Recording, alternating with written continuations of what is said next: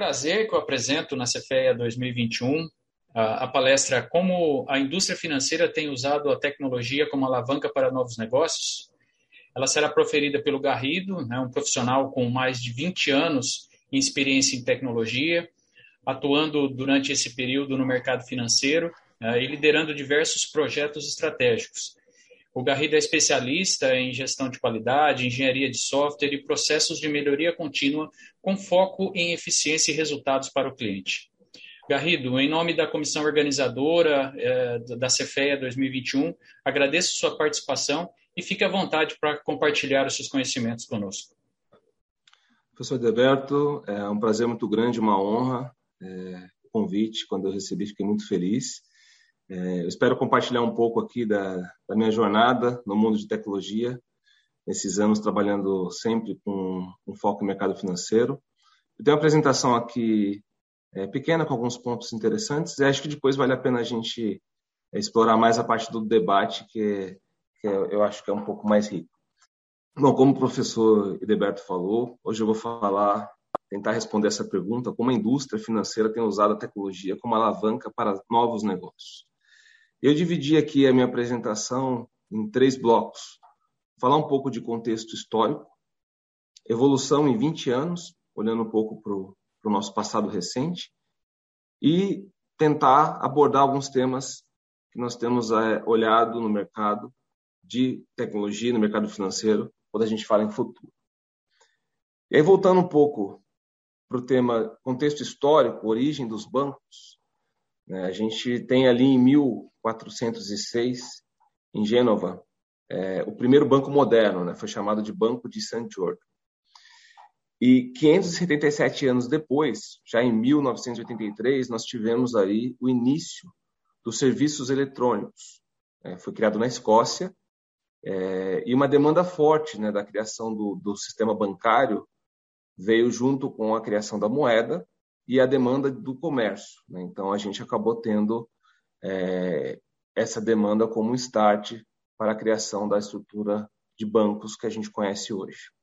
Falando um pouco do sistema financeiro brasileiro, o ponto de partida foi com a vinda da família real em 1808, com a chegada da família real aqui no Brasil. E o Dom João VI fundou diversas instituições, né, como a Vitória Régia, nosso famoso Jardim Botânico, e o Banco do Brasil, sendo o primeiro banco em território nacional. Já em 61, Dom Pedro II fundou a Caixa Econômica Federal, é, com o objetivo né, de fornecer penhor para os pobres e crédito para os ricos. Seguindo ainda no contexto do sistema financeiro brasileiro, a gente viu ali em 1900, 1890 é, a Bolsa Livre, a, a, o embrião da Bolsa de Valores de São Paulo, que sofreu impacto, inclusive, com a crise de 1924 de Nova York. E, por fim, né, na, na, na, parte, na época da Segunda Guerra Mundial, nós tivemos aí a instituição é, do Banco Central como obrigatoriedade para quem fizesse parte do sistema financeiro mundial, né, do FMI. Então, esse foi um pouco da base histórica né, de, de, do, da criação dos bancos. E aí eu faço uma passagem já a partir do ano 2000, é um pouco é, tema da minha análise, é, os 20 anos de mercado financeiro, e aí eu coloquei alguns pontos que foram é, cruciais para chegar onde a gente chegou hoje. E eu começo com um sistema de pagamento brasileiro, né, que foi um salto muito grande na parte de capacidade de processamento, controle.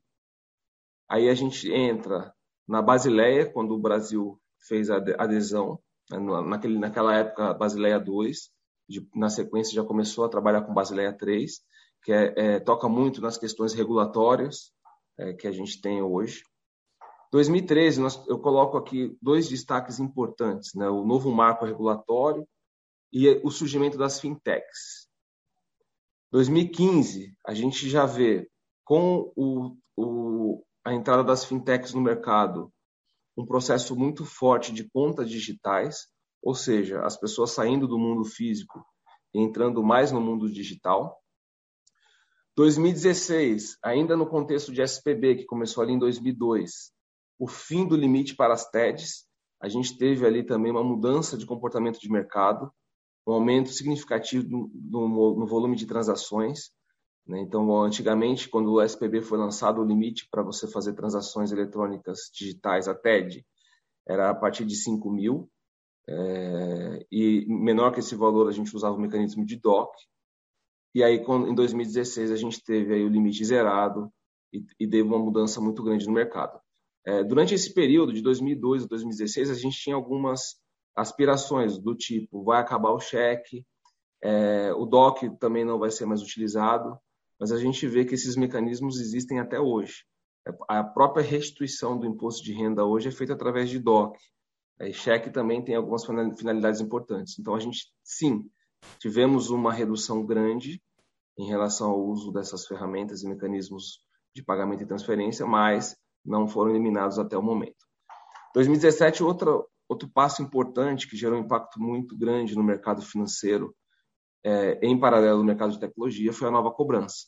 Usando um pouco do mecanismo do sistema de pagamento brasileiro, você conseguir fazer validação online de boleto né, e fazer toda uma dinâmica muito mais ágil de processamento. A gente viu que o mercado conseguiu ali também ter um pouco mais de escala na questão de cobrança.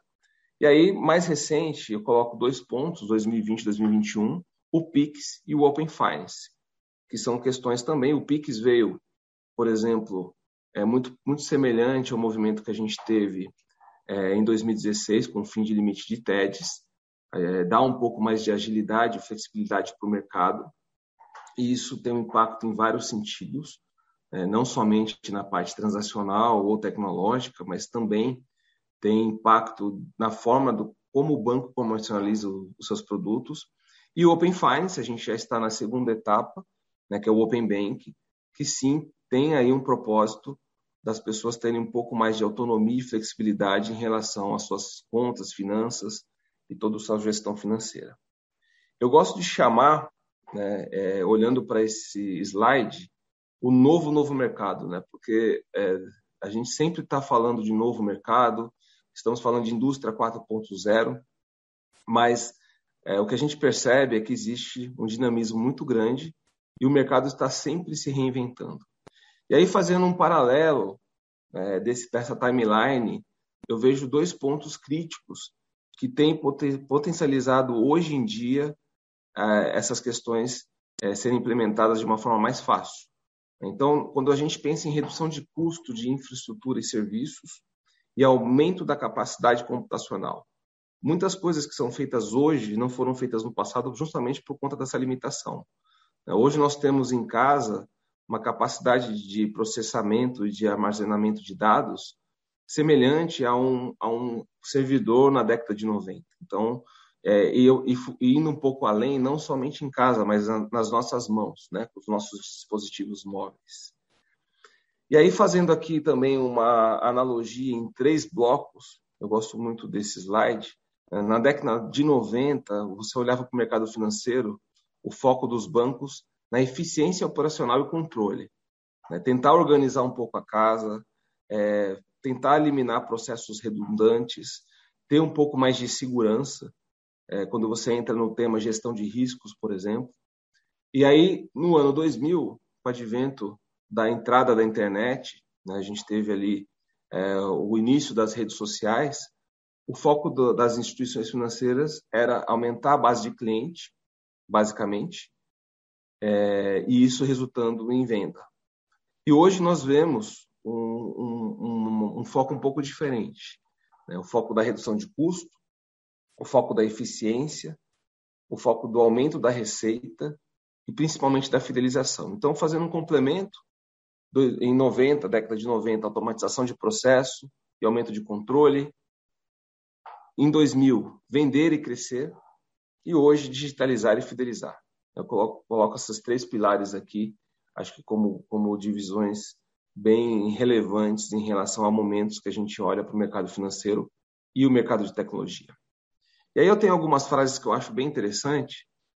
É, que bom que as pessoas da nação não entendem o nosso sistema bancário e monetário, pois se entendesse, acho que deveria, acho que haveria uma revolução antes do amanhecer, né? Esse aqui é do nosso amigo Henry Ford e, e de verdade, né, é muito difícil a gente entender o sistema financeiro Nós temos aí, é, se eu não estou enganado, mais de 40, 40, entre 40 e 45 milhões de pessoas no Brasil que são desbancarizadas. É, e as que são bancarizadas não têm total conhecimento do nosso sistema. Outra frase que eu acho legal, né, o banco é o lugar onde você pode obter dinheiro emprestado se provar que não precisa dele. Isso é um comediante também, o Bob Hope, norte-americano, colocou essa frase, eu achei bem interessante essa reflexão. E por último, né, o cofre do banco contém apenas dinheiro. Frustra-se é quem pensar que nele encontra riqueza. Isso aqui também, Carlos Drummond de Andrade, é uma frase bem interessante. E aí, pegando um, o gancho aqui um pouco, né, saindo do contexto histórico e da análise do mercado nesses últimos 20 anos, a gente tenta todo dia entender o futuro.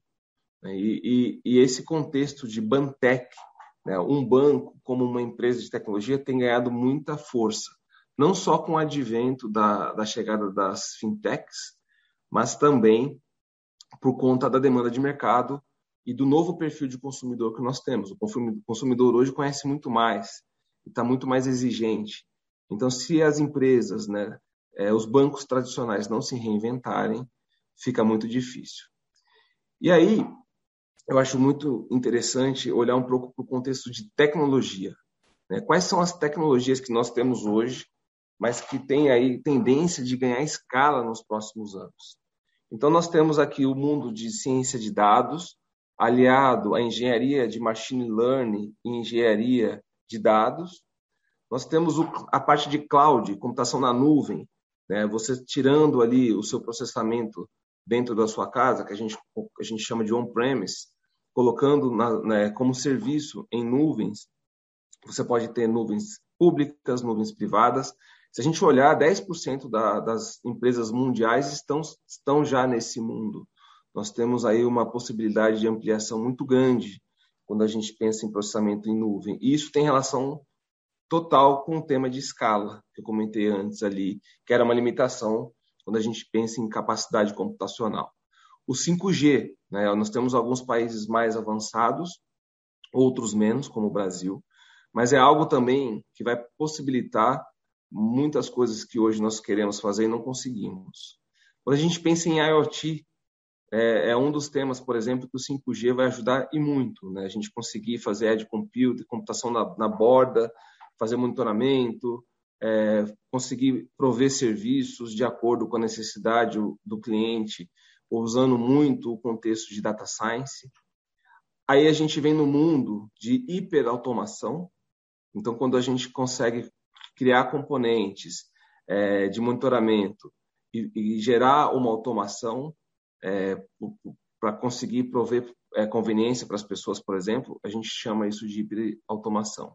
E aí entra no, no, mundo de robô e, por último, a computação quântica, que hoje a gente olha para a computação quântica como algo um pouco distante, apesar de ela derivar da física quântica, mas a gente vê muitos falando que conseguiram atingir tal resultado, mas é, no mundo de tecnologia e no mundo do mercado financeiro ainda é, a gente enxerga isso como alguns mitos mas sim é uma tendência de futuro que a gente chegando nesse patamar, é, o mercado tende a mudar significativamente, muito mais do que aquelas mudanças que eu coloquei de 2002 até hoje. E aí aqui eu puxei um pouco uma referência do site Tech Tudo, né, a nove usos de tecnologia que podem se tornar comuns nos próximos dez anos. Então a gente começa com os veículos autônomos. É, há três, quatro anos atrás a gente olhava para veículos autônomos como algo próximo à ficção científica. Hoje a gente já vê que isso já tem se tornado uma, uma realidade, mas é, para gerar escala, a gente acredita que nos próximos 10 anos estaremos aí com, com, com isso dentro do nosso dia a dia. Sexo à distância também é algo que a gente vê que alguns países, principalmente, é um mercado que as pessoas é, estão é, preferindo ficar mais dentro das suas casas né? por mais que tenha a conotação sexual, mas qual, o que, que, tem por trás disso, né? As pessoas estão ficando mais é, independentes, tendo menos relações e interações humanas. E, e como isso afeta nosso mercado de tecnologia e mercado financeiro? Quais são os serviços que a gente vai precisar ofertar? O, quais são a, as plataformas que a gente vai precisar criar para atingir esse novo público né, que quer o máximo de conveniência possível. Quando a gente entra nesse tipo de, de necessidade, né, é necessidades básicas do, do ser humano, e você vendo uma mudança com impacto tecnológico afetando inclusive esse tipo de, de ponto, né, a gente tem que olhar a parte de mercado financeiro e a parte de tecnologia de uma maneira um pouco mais ampla. Táxi voador, lojas inteligentes, nós já temos hoje alguns experimentos, lojas autônomas ou inteligentes, aquelas lojas, é, mas a gente pensando em loja inteligente, quais são as possibilidades? Você entrar para comprar alguma coisa, se é que você vai comprar alguma coisa, é, mas a, a, a, loja saber de fato o que você precisa, ter uma integração com a, com a sua geladeira, com a sua dispensa, com o seu hábito de consumo.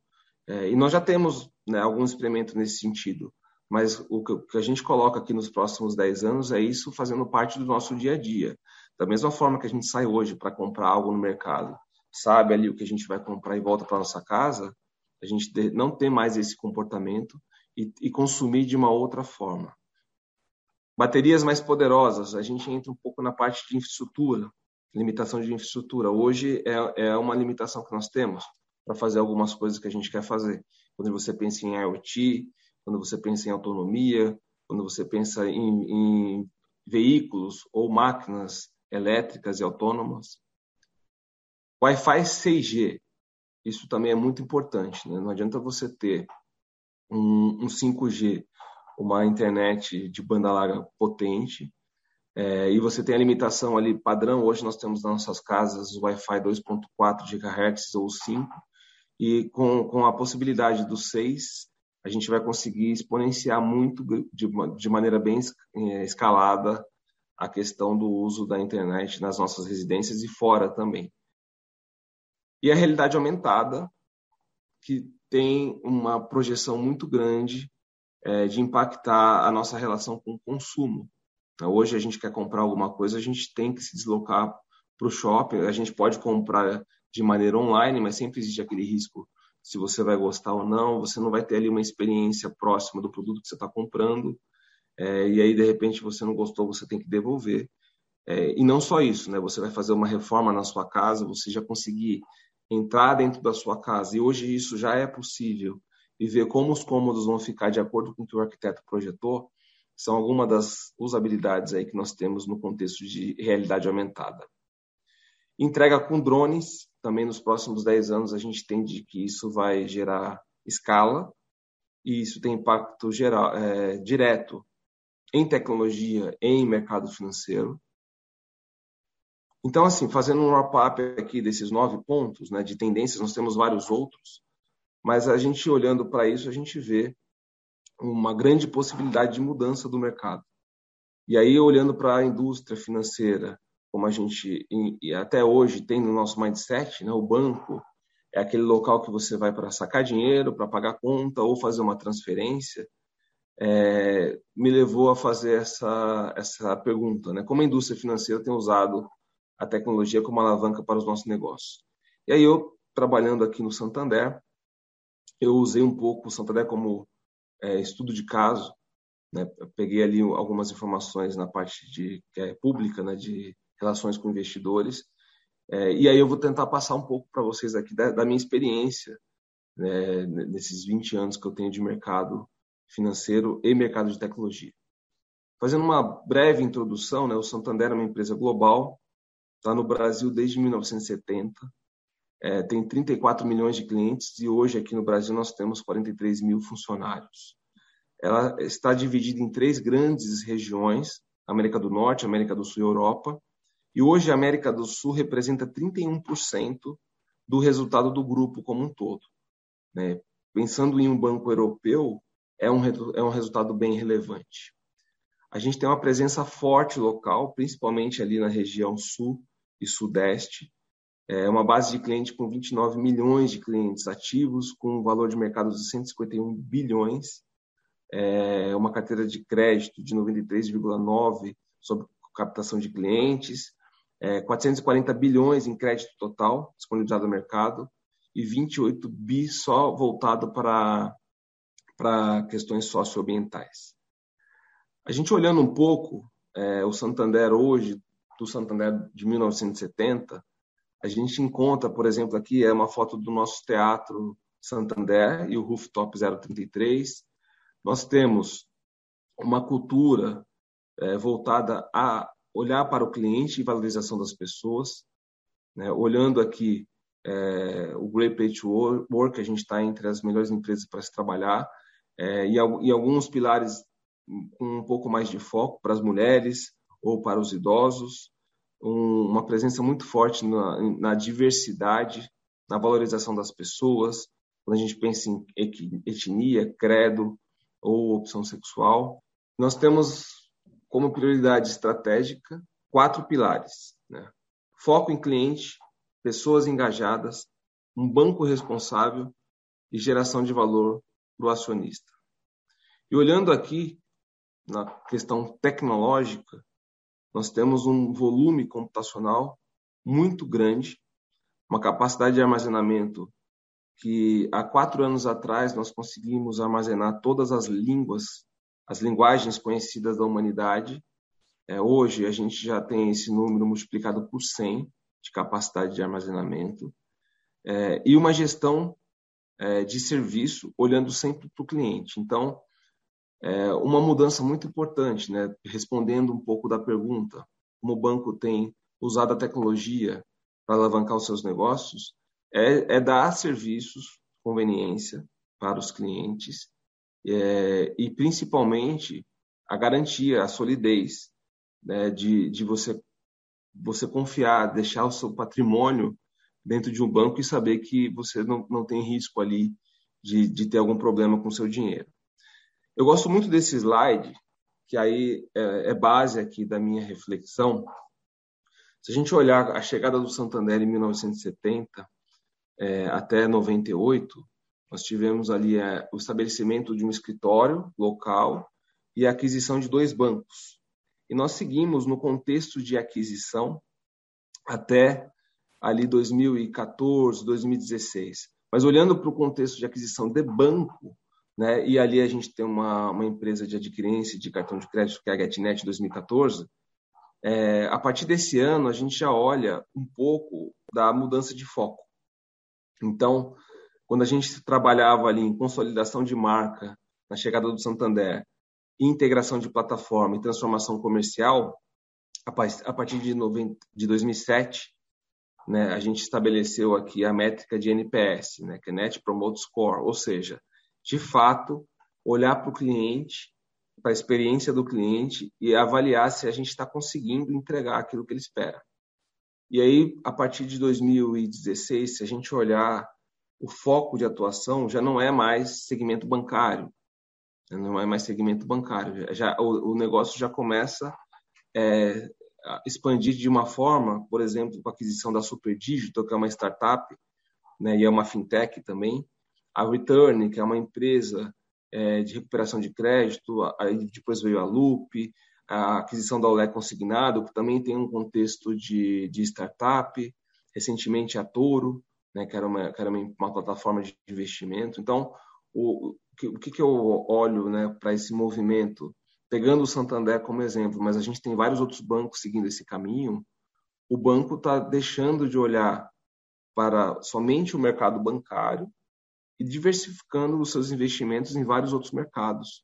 É, conseguindo acompanhar um pouco das demandas dos nossos clientes. Aqui é um pouco é, da questão visual hoje do Santander. Né? Nós temos aqui o nosso site de tecnologia que se chama Geração Digital em São Paulo, nossa sede é, do Santander também em São Paulo. Nós temos em Santo Amaro é, o Radar também, que é, o, é, um, é uma base mais de back-office da nossa operação. Campinas, o nosso CPD. E aí nós, nós já começamos a extrapolar um pouco o contexto de banco. Né? O Farol Santander já é uma, uma nova marca, um novo investimento do banco, olhando para a cultura, para a integração, para serviço. Quando a gente pensa em Work Café também, já, já é uma nova abordagem. Né? Você já sai daquela agência tradicional, você já cria ali um ambiente de co-work, é, colocando alguns pequenos serviços bancários, mas principalmente fomentando a integração entre as pessoas. Nós temos aqui mais um polo de tecnologia em Belo Horizonte e em São Carlos, o qual eu sou responsável hoje. Nós temos também um polo de tecnologia e inovação com 300 pessoas. Né? E, e essa parte visual, por que, que eu trouxe aqui? É, eu trabalho no Santander desde 2004. Então, a forma com que a gente olha hoje o nosso posicionamento, seja nos sites administrativos, é, e não olhando só para o mundo de tecnologia, nas nossas agências e em todas essas outras é, diversidades de investimentos que são feitas, é um outro mundo, é, um outro, é um, uma outra abordagem. Antigamente a gente tinha uma, uma, uma visão mais formal, né, uma visão mais bancarizada. E hoje, né, a gente, quando entra, até mesmo num site administrativo, a gente se sente muito ali dentro de uma empresa de tecnologia. E aí aqui, esse slide também eu gosto bastante, porque ele mostra essa diversidade que eu tô, que eu tô comentando. Né? Se a gente olhar ali a, a bolinha superior do lado direito, onde tem ali a parte de Prospera, é, a parte de negócios e empresas e GetNet. Né? São algumas, algumas empresas que nós temos é, focadas em negócios específicos. Depois a gente sai um pouco do setor bancário, entra no Teatro Santander, Farol Santander ou o próprio Rooftop, que eu comentei. Algumas é, startups, é, são, são muitas, né? A gente olha ali para Sim, a parte de empréstimo em dia, que é a parte também de negociação, a PIC, a nossa plataforma de investimento, Return.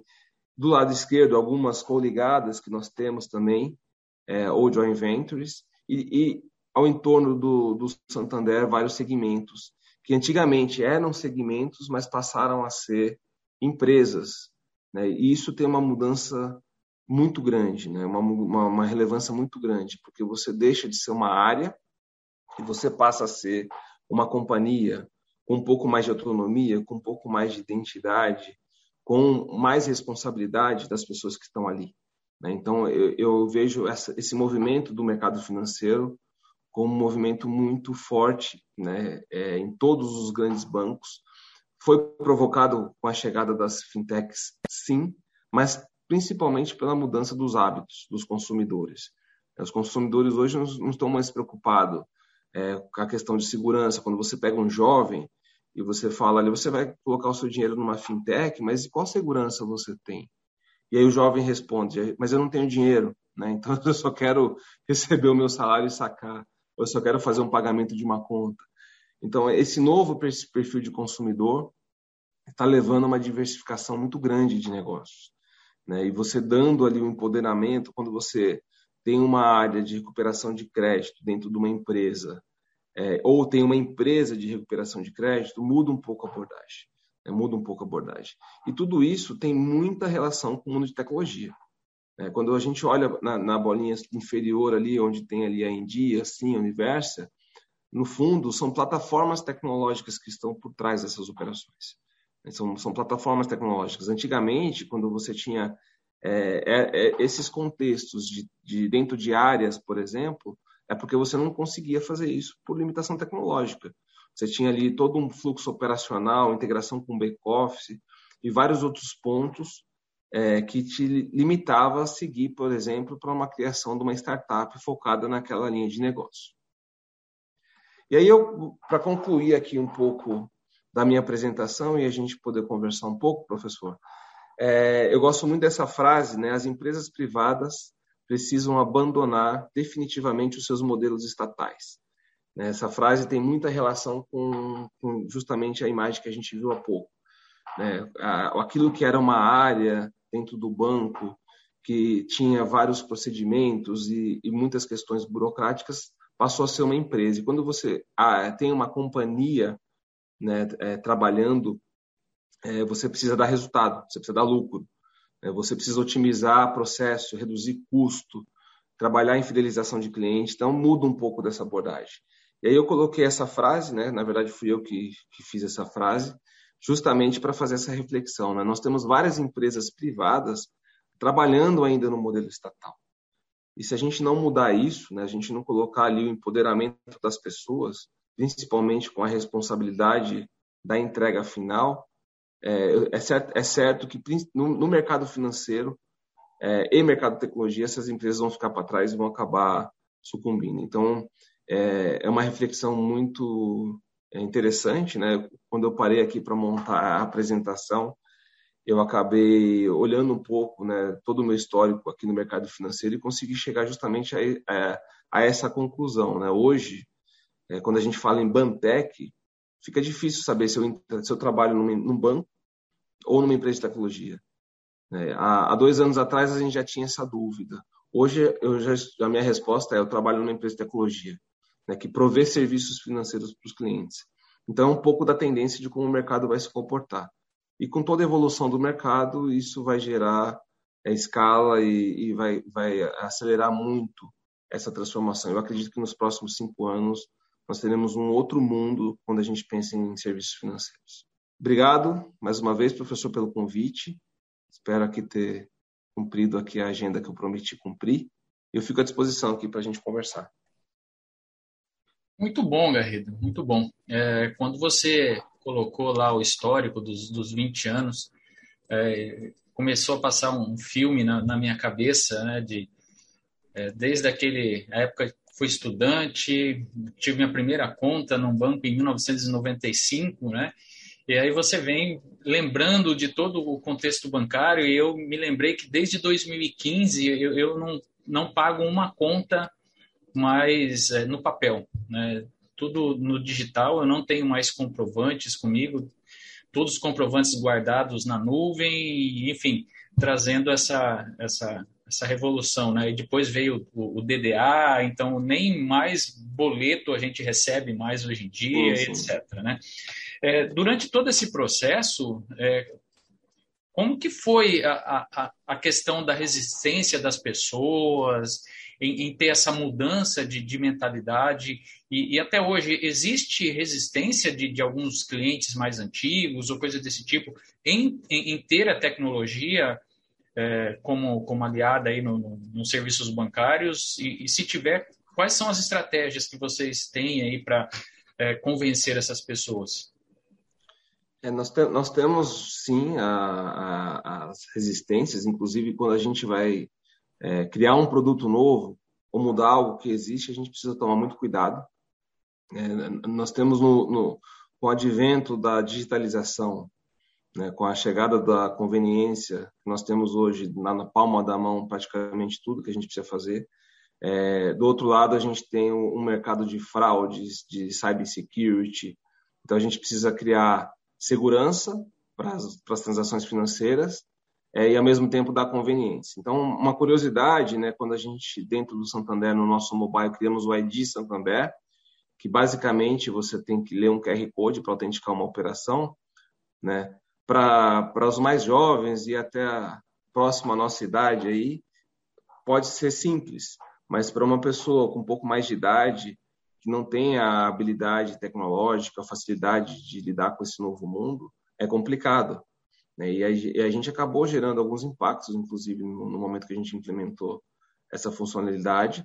Né? E são, são decisões difíceis, porque se a gente não consegue é, dar a proteção devida e, e bloquear um, uma possível entrada de um fraudador, é, o prejuízo é muito grande. Né? Então, um, um dos pontos é, bem importantes das instituições, das grandes instituições financeiras, nós, nós temos aí, considerando os bancos privados, uns cinco bancos que podem ser considerados grandes no país, é, há uma responsabilidade muito grande. Então, é, hoje em dia, né, a, a, mídia, as redes sociais, o próprio WhatsApp tem facilitado muito. A, eu, eu, minha mãe, por exemplo, tem 83 anos, eu já tentei de tudo para ela usar o WhatsApp, ela não consegue. Já eu, eu, tenho uma tia de 80 anos que utiliza, então a, a, limitação mais é cognitiva hoje do que eu acho que intelectual, intelectual, desculpa, não, por propósito, né, por falar, não quero isso. É, porque mesmo, mesmo as pessoas que tinham dificuldade no passado, que têm um, um pouco de afinidade, é, estão, estão usando a tecnologia ao seu favor. A gente vê, a gente vê esse movimento. Mas aí tem a questão cultural, né? a questão cultural. Então, se a gente pegar, por exemplo, o, o, o exemplo do, do Bank, né? um banco muito atrativo para os jovens, tem lá um cartão descolado. Por que, que ele é atrativo? Né? Então, são, são perguntas que a gente não consegue responder. Se a gente olhar é, o público que, que, hoje consome Nubank e o público que não consome Itaú, Bradesco, Santander, por que, que ele não consome? Quais são as restrições que esses públicos têm com os grandes bancos? Né? Será que é uma questão simplesmente do banco ser grande e eles enxergarem os bancos grandes como bancos de 1990, 1980? Eu acredito que sim. Então, existe sim um desafio muito grande de mostrar né, que esses bancos estão evoluindo, né, acompanhando o, o, ritmo das fintechs. É, inclusive, em alguns produtos estão, estão até, estamos até à frente né, do que uma fintech entrega, mas o jovem não enxerga dessa forma. Então, eu acho que a restrição cultural, sim, é o maior desafio que nós temos hoje, para conseguir acompanhar todo esse movimento. Ah, legal. É, realmente, eu acho que eu, eu vejo um pouco nesse, nesse contexto, igual você falou do, no Nubank, é muito também naquela ir com a, com a onda, né? Ah, meu amigo tem, eu, eu acho descolado, o cartãozinho de uma cor diferente, a taxa, né? Isenção de taxas, etc., como atrativos aí. É, você tocou num ponto que, inclusive, era um tópico que eu tinha anotado aqui para fazer uma pergunta para você, é, que é, você definiu bem lá, o Garrido, que a, vocês são uma empresa de tec... você se vê como uma empresa, o Santander como uma empresa de tecnologia que oferece serviços financeiros. É, e você tocou num ponto que a questão da segurança da informação, né? Hoje em dia a questão, como que isso é visto dentro do banco? É, porque você tem uma série de tecnologias emergentes, igual você falou, realidade aumentada, é, aprendizado de máquina, é, internet das coisas, isso tudo aumenta potencialmente a, a, a, probabilidade de ocorrência de, de fraudes é, e, e, também tem as questões legais relacionadas, por exemplo, à LGPD. Tá? Como, como que vocês estão tratando e trabalhando disso, é, considerando a parte tecnológica? É, bom, a gente, a gente olha para esse mundo um zoom muito grande, né, uma lente de aumento quase que um, um telescópio, né? É, é, um, é um assunto que faz parte da, da, da, responsabilidade do banco em preservar o patrimônio das pessoas. Mas eu queria trazer um exemplo aqui prático, recente, do Pix. Né? Eu, eu não moro em São Paulo, moro em São Carlos. Estou é, aqui desde segunda-feira e, e, e várias pessoas me falaram: toma cuidado, né? Toma cuidado com, com o tema do Pix, sequestro relâmpago, a, a situação está crítica. É, e é algo que não foi mapeado, esse risco, vamos colocar assim, no, pelo Banco Central e pela, Febra, pela Febraban, senão a gente não estaria vivendo o que a gente está vivendo hoje, quando teve a ideia de implementação. Né? Eu, eu acredito que o Pix foi, foi explorado muito a questão de segurança, de você não, não invadir a plataforma e fazer uma transação ilegal, isso sim isso faz parte do DNA do, do Santander e eu acredito de todos os outros bancos, inclusive a, as próprias fintechs, né, têm a responsabilidade de dar segurança para os clientes. Então, o tema cybersecurity hoje é, é um, é um, dos limitadores de crescimento, se eu poderia colocar também, né, não só a, a capacidade de processamento computacional ou infraestrutura, mas se a gente, se a gente não tomar o devido cuidado com, que, com aquilo que a gente entrega, a gente pode ter um prejuízo muito grande. Mas tem algumas variáveis que a gente não controla, né? Que é a variável do bandido ali na rua, te levando para um lugar e, e pegando o seu dinheiro e te obrigando a fazer coisas. E aí você começa a criar uma série de travas, né? Quantas travas estão sendo criadas para tentar mitigar esse problema? Ah, vamos reduzir é, o limite do Pix à noite. Tá bom, o cara fica com você até seis da manhã. Ah, vamos permitir com que o cliente reduza o limite do Pix. O bandido conhece mais as nossas ferramentas e plataformas do que nós mesmos. Ele sabe onde aumenta o limite, ele sabe como aumenta o limite. Então, a, a questão da segurança hoje é, uma, é, é um tema de sobrevivência para as instituições financeiras. Mas existem variáveis ainda que a gente não controla, né? a gente não sabe o que pode acontecer quando a gente entrega um serviço. E o maior exemplo recente é o, é o próprio Pix. Né? O Open Bank. O que, que pode acontecer, não olhando só para a parte digital, porque a digital a gente tem uma série de ferramentas hoje, práticas e técnicas que nos permite gerar um pouco de previsibilidade. Mas e fora disso, o que, a gente não está conseguindo olhar? Que é o dia a dia, que é a experiência. O que, isso pode gerar de impacto? Né? A, a TED, por exemplo, é, tem a mesma facilidade de um Pix, se a gente olhar. Né? Se, se, um bandido te pegar hoje, na rua, antes das 17 horas, que eu acredito que é o horário de porte limite para você fazer uma TED, é, você, você, ele consegue fazer uma transação para uma outra para uma, uma, outra conta. Né? Agora, o Pix gerou uma atratividade maior. É, e, e, essa atratividade talvez veio por conta de uma ideia de algo que nunca foi pensado. Então, tanto para o bem, né, algo que foi feito, as pessoas acabam copiando, quanto para o mal, infelizmente. É, eu, eu, concordo com esse seu, seu ponto de vista aí. Realmente é, uma, é um grande desafio para ser é, superado é, essa, essa, questão da segurança aí. Por fim, Garrido, eu queria te fazer uma, uma última pergunta, né? na verdade, explorar um pouquinho a sua visão com relação a, a, a mercado de, de trabalho, principalmente para os nossos estudantes. Né? Nós temos aqui é, estudantes de economia, estudantes de administração, estudantes de contabilidade, mas eu vejo que principalmente os estudantes de economia e, e uma parcela dos estudantes de administração tem uma, uma, atuação marcante em instituições financeiras. Né? A gente vê vários alunos, principalmente do curso de economia, tendo aí é, estágio, sendo trainees, é, enfim, atuando nesse, nesse mercado financeiro. É, e vi também, pela sua apresentação, que tem essa mudança né, de, de, é, de quem trabalha no, no, numa instituição financeira. Né? É, o, o, papel do, do, gerente hoje da conta mudou. Por exemplo, eu não vou mais no banco, eu só trabalho com converso com a minha gerente pelo WhatsApp. Né? Tem então uma série de, de coisas desse tipo e creio que também esse perfil tenha mudado. Como que, como que você enxerga? E se você tivesse que dar uma dica para esses estudantes aí de, de economia ou mesmo de administração, é, que dica que você daria para eles para atuar nesse mercado? Ótimo, professor. Eu, eu, tentei evitar aqui na minha apresentação falar de dois assuntos que eu amo: consumidor e carreira. Mas eu vou aproveitar essa pergunta para tentar fazer um resumo e não, ser, não me alongar muito. É, mas de verdade hoje é o que eu mais trabalho é olhando para comportamento de consumidor e principalmente desenvolvendo pessoas, né? É, bom, a primeira dica é que eles aprendam tecnologia, independente do curso que eles estão fazendo. É, hoje, né, a gente vê as áreas de negócio falando uma linguagem de TI. Eu não estou dizendo que eles precisam aprender programação, mas quem não tiver é, afinidade com esse novo mundo vai acabar ficando para trás ou, ou, tendo uma carreira um pouco menos acelerada. É, e também não limitar o escopo de atuação. É, eu hoje tenho 300 pessoas trabalhando comigo que vieram de várias formações distintas.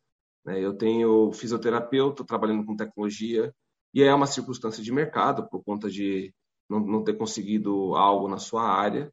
Né? Não, não, não, não, vejo isso como uma escolha. Né? Se você faz uma faculdade de economia, contabilidade ou fisioterapia, é porque você quer seguir naquele caminho mas é mesmo que você siga naquele caminho, se você não conhecer esse novo mundo de tecnologia, né, é, é, essa nova dinâmica de mercado, até mesmo para você fazer uma previsão econômica, uma análise econômica, ou um mapeamento contábil, ou uma avaliação de risco, é, vai ficar difícil as pessoas conseguirem se posicionar no mercado. Né? Então, eu acho que o escopo de atuação de qualquer profissional, independente da, da disciplina que ele escolheu seguir, é, hoje está um pouco mais amplo.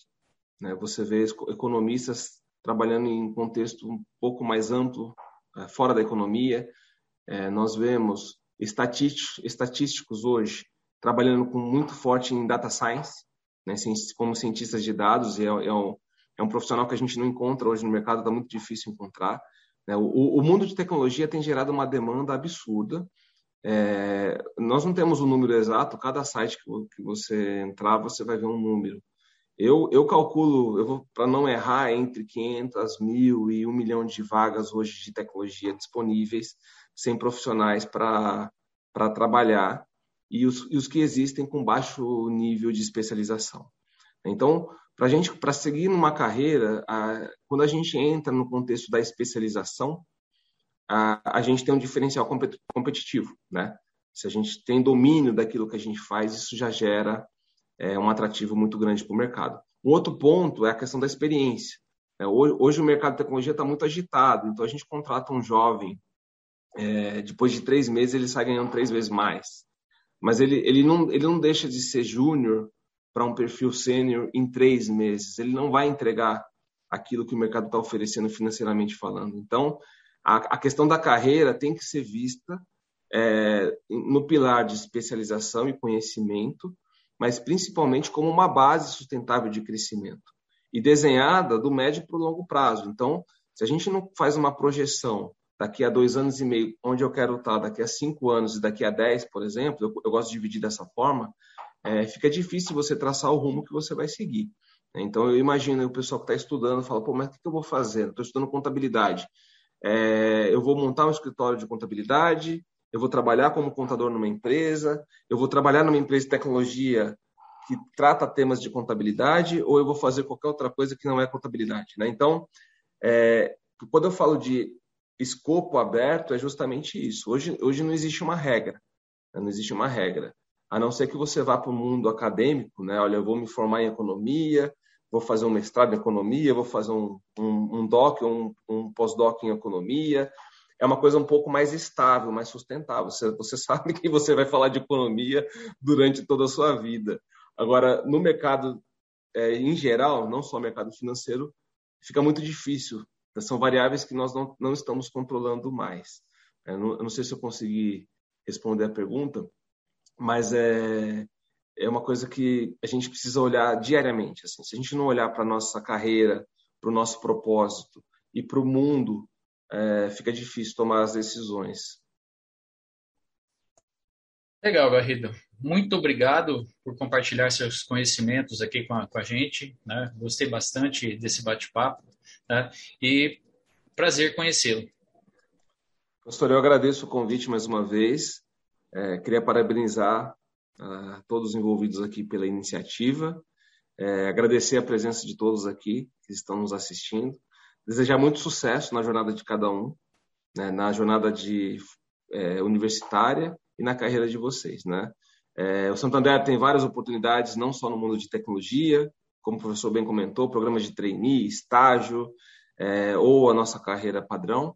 Então, eu deixo o convite aqui também para aqueles que tiverem o desejo de trabalhar com a gente, Vai ser um prazer encontrá-los aqui pessoalmente, trocar uma ideia no nosso dia a dia. Então fica o convite aqui para todos. Mais um conteúdo produzido pela Faculdade de Economia, Administração e Contabilidade de Ribeirão Preto, a FERP USP. Veja todos os nossos conteúdos em vídeo em nosso canal do YouTube ou acesse o site media.ferp.usp.br para acompanhar também nosso podcast.